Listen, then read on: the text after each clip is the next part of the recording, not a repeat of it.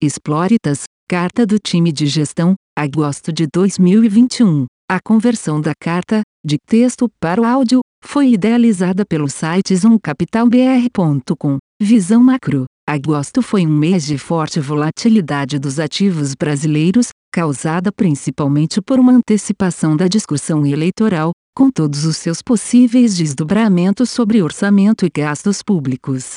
Será que podemos estar assistindo a um trailer de um filme eleitoral mais prolongado que está por vir adiante? Em alguns aspectos, sim. Por isso, essa é uma boa ocasião para discutirmos nossa visão sobre o processo eleitoral como um todo, já que ele deverá afetar cada vez mais os ativos locais nos próximos meses. Em primeiro lugar, é muito cedo para estarmos falando sobre isso? Será que ainda não temos agenda suficiente no Congresso para barrarmos os efeitos da discussão eleitoral sobre os mercados? Por mais que desejásemos postergar essa discussão, o mês de agosto já nos mostrou que ela é uma realidade. Para sermos mais precisos, ainda há um debate importante no Congresso sobre reforma administrativa para novos entrantes. No Senado temos a discussão sobre privatização dos Correios e possivelmente ainda alguma mudança tributária. Mas, a nosso ver, esses fatores ou já estão suficientemente debatidos ou não têm força o suficiente mais para barrar a discussão eleitoral com os dois principais candidatos já ativamente em campanha pelo país produzindo ações e declarações a todo momento e uma terceira via tentando se viabilizar. Sobre esse ponto, as prévias do PSDB já acontecem agora em meados de outubro, portanto acreditamos que a discussão eleitoral já está aí veio para ficar.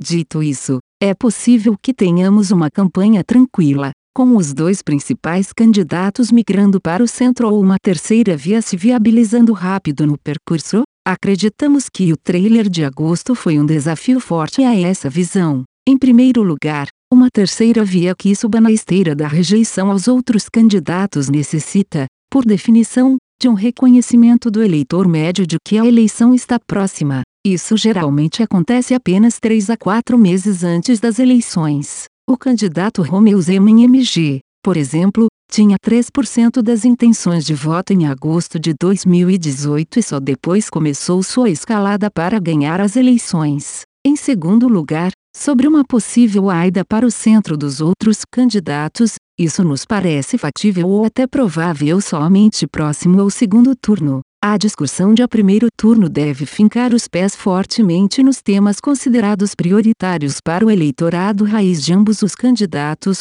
portanto, a moderação deve ficar para um segundo momento. Até lá devemos ver mais declarações da esquerda sobre acabar com o teto de gastos e, pelo lado da direita, fortes embates institucionais, especialmente com o judiciário. Nesse sentido, é possível que vejamos um uso exagerado do orçamento pelo presidente e seu grupo político para tentar vencer as eleições, chutando para o lado a prudência com o teto de gastos e o arcabouço mais geral da dívida pública. Nesse caso específico, temos que discordar das visões mais pessimistas. Não temos feito outra coisa nos últimos 12 meses senão revisar para baixo nossa expectativa de déficit primário e evolução da dívida pública. Sim, a inflação ajudou um pouco esse processo no início, mas não é apenas isso que está acontecendo. Realmente está havendo uma contenção maior do que o esperado dos gastos públicos, mesmo diante de um forte aumento da arrecadação. Se isso vai permanecer ou não após as eleições é um grande ponto de interrogação,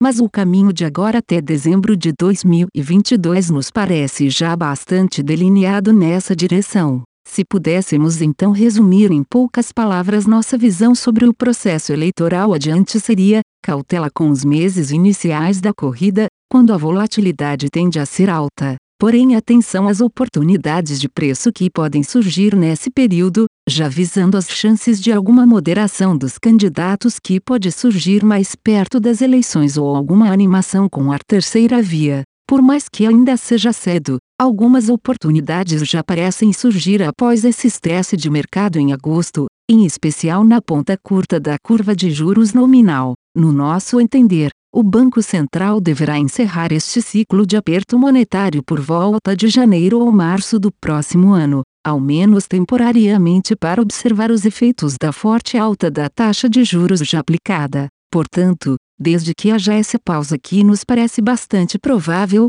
os vértices da curva ao menos até janeiro de 2023 tendem a desenvolver uma crescente ancoragem adiante e estão com um prêmio bastante elevado para períodos tão curtos. Portanto, nos parece haver aí uma oportunidade para se encurtar duration a um prêmio bastante alto, à espera de oportunidades melhores que possam vir a surgir nos vértices mais longos durante o processo eleitoral. Performance o Exploritas Alpha América Latina teve uma rentabilidade de menos 3,44% em agosto. Os destaques positivos vieram do book de câmbio e posição tomada em cupom cambial, com mais 182 BPS, e da carteira de Barnes que também contribuiu com mais 42 BPS no mês. O principal detrator foi o book de juros, tanto real como nominal que contribuiu com menos 436 BPS. Na parte de ações, a contribuição negativa foi de menos 62 bps com destaque positivo para a Argentina, mais 65 bps, e negativo para o Brasil e diversificados que detraíram juntos 125 bps. O Exploritas Latam FIA teve uma rentabilidade de menos 0,68%, contra um Ibovespa no mês de menos 2,48%. Os destaques positivos foram o setor de saúde, elétricas, real estate e propriedades offshore. Posicionamento: a posição direcional comprada em ações saiu de 11,7% em julho para 10,6% em agosto. Fizemos algumas trocas, saindo de plays mais domésticos e voltando para uma participação maior em exportadoras. Fizemos uma grande redução de risco na parte macro, saindo de uma posição comprada em BRL para vendido na moeda local, dadas as incertezas que temos visto. Reduzimos nossa posição em juros reais em dois terços e concentramos algumas apostas na parte curta da curva nominal. O cenário macro tem estado bem conturbado, por isso estamos menos confiantes em posições construtivas em Brasil no curto prazo e vemos que essa volatilidade pode dar melhores oportunidades de alocação no mercado local nos próximos 3 a 6 meses. Como edge do portfólio, continuamos tomados no cupom cambial, proteção que terá retorno positivo tanto no cenário de abertura da curva de juros americana como em um cenário de maior aversão ao risco no Brasil. Como sempre, Seguimos à disposição para maiores esclarecimentos. Gratos, time Exploritas. A conversão da carta, de texto para o áudio, foi idealizada pelo site zoomcapitalbr.com. Aviso legal. É recomendada a leitura cuidadosa do regulamento dos fundos pelo investidor antes de tomar a decisão de aplicar seus recursos. A rentabilidade passada não representa a garantia de rentabilidade futura. A rentabilidade, quando divulgada, não é líquida de impostos. Fundos de investimento não contam com garantia do administrador, do gestor, de qualquer mecanismo de seguro ou fundo garantidor de crédito, FGC. Para avaliação da performance de um fundo de investimento, é recomendável a análise de, no mínimo, 12 meses. A gestora não se responsabiliza por quaisquer decisões tomadas tendo como base os dados deste documento. As informações aqui contidas têm caráter meramente informativo e não constituem qualquer tipo de aconselhamento de investimentos ou oferta para aquisição de valores mobiliários. Os investimentos em fundos de investimento e demais valores mobiliários apresentam riscos para o investidor.